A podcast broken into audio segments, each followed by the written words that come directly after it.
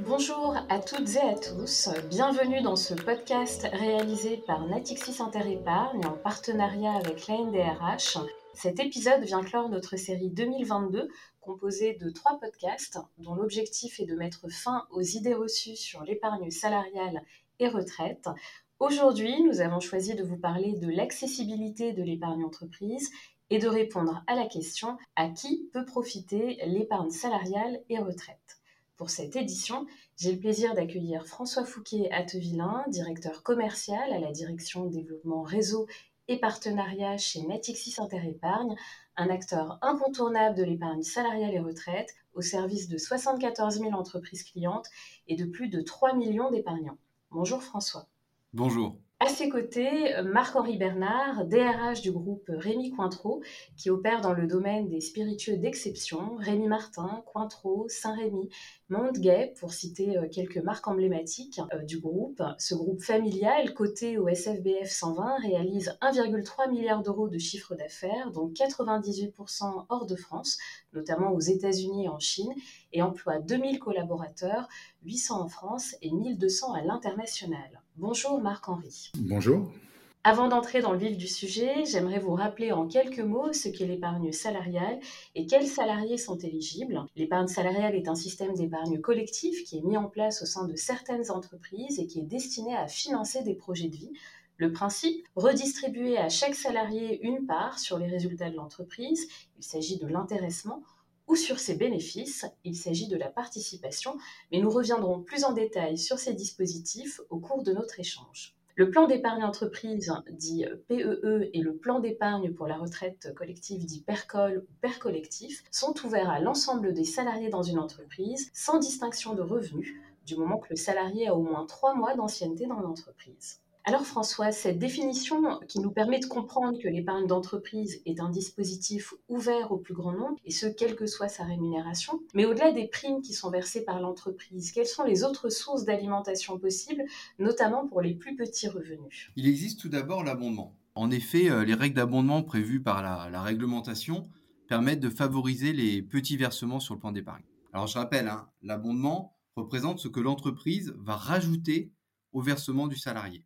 Pour rentrer un petit peu plus en détail, le taux euh, maximum d'abondement est de 300%, avec un maximum annuel de 8% du plafond annuel de la sécurité sociale sur le plan d'épargne entreprise.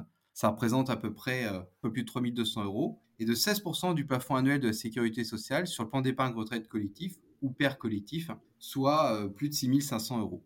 Si je prends l'exemple d'un taux d'abondement justement de 300%, un salarié qui fait un effort d'épargne de 300 euros aura donc un versement complémentaire de la part de son entreprise de 900 euros.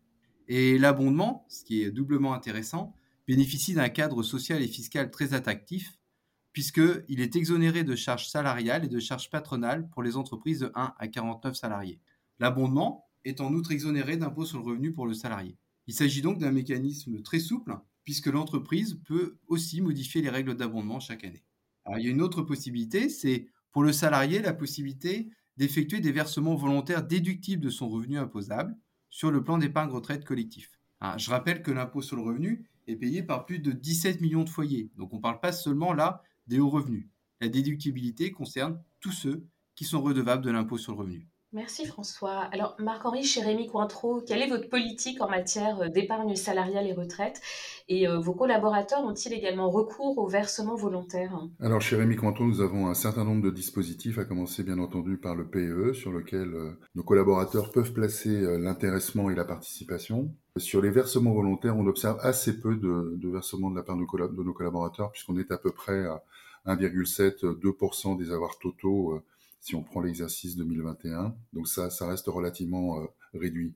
Par ailleurs, nous avons mis en place en 2017 un PERCO, donc un plan d'épargne retraite collectif, avec un abondement de 400 euros par an, et ce, avec un objectif pédagogique, puisqu'en fait, il s'agissait d'inciter nos jeunes collaborateurs en particulier, pas seulement bien entendu, mais surtout les jeunes, à se constituer une épargne retraite compte tenu des évolutions législatives. Et puis par ailleurs, on finance depuis très longtemps maintenant une retraite supplémentaire, donc un article 83, avec des taux de cotisation qui sont fonction du collège d'appartenance. Et puis enfin, depuis deux ans, nous avons lancé le premier plan d'actionnariat salarié chez Rémi Cointreau, d'abord en France avec un taux de participation de 77% parmi les actifs et de 50% à l'international cette année puisqu'on a fait l'opération en deux temps et des montants investis relativement conséquents puisqu'on est sur 4400 euh, euros en France et 3000 euros euh, à l'international. Et ce qui permet donc aux collaborateurs d'acquérir euh, des parts de FCPE à des conditions très intéressantes, c'est-à-dire avec un cours de l'action à moins 20% et un abondement de 400 euros. C'est clair. Alors c'est vrai qu'on comprend que l'abondement et la déductibilité des versements volontaires sur le PERCOL ne concernent pas que les hauts revenus. Mais François, est-ce qu'il existe des mécanismes où le salarié n'a aucun effort d'épargne à faire? Oui, et d'ailleurs il en existe plusieurs.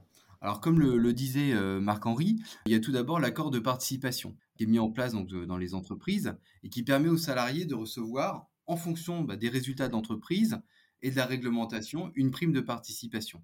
Alors je rappelle qu'un accord de participation est obligatoire dans les entreprises dont l'effectif est de 50 salariés ou plus. Donc ça c'est le premier dispositif.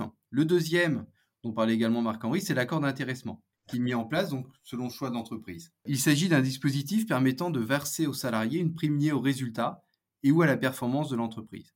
Cette prime peut être, et ce qui est important, soit directement perçue par le salarié, et dans ces cas-là, elle rentre dans son revenu brut imposable, soit investi dans le plan d'épargne entreprise et ou le plan d'épargne retraite collectif. Et dans ce cas, la prime n'est pas soumise à l'impôt sur le revenu. Donc le salarié, il a donc effectivement le choix de percevoir directement sa prime ou de la placer. Et ce qui est intéressant, c'est que c'est une manière indolore de se constituer une épargne pour des projets futurs ou sa retraite.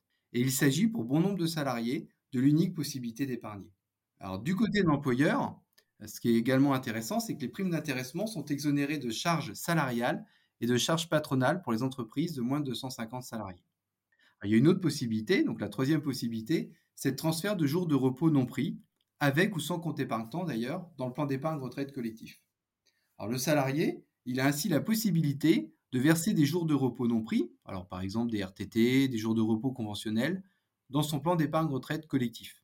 Alors ces versements s'effectuent dans un cadre fiscal également attractif, puisque ces jours transférés dans la limite de 10 jours par an, ça c'est la réglementation, bénéficie d'une exonération d'impôt sur le revenu et d'une exonération de cotisation salariale de sécurité sociale. Enfin, il faut mentionner la possibilité pour l'entreprise d'opter pour un abondement d'amorçage, toujours sur le plan d'épargne retraite collectif, où là le salarié perçoit un abondement de l'entreprise sur le plan d'épargne retraite collectif lors de sa mise en place. Cet abondement est limité à 2% du plafond annuel de sécurité sociale, ce qui représente un peu plus de 800 euros en 2022. Et Marc-Henri, en tant que DRH, quelles sont les tendances d'épargne que vous observez auprès de vos collaborateurs?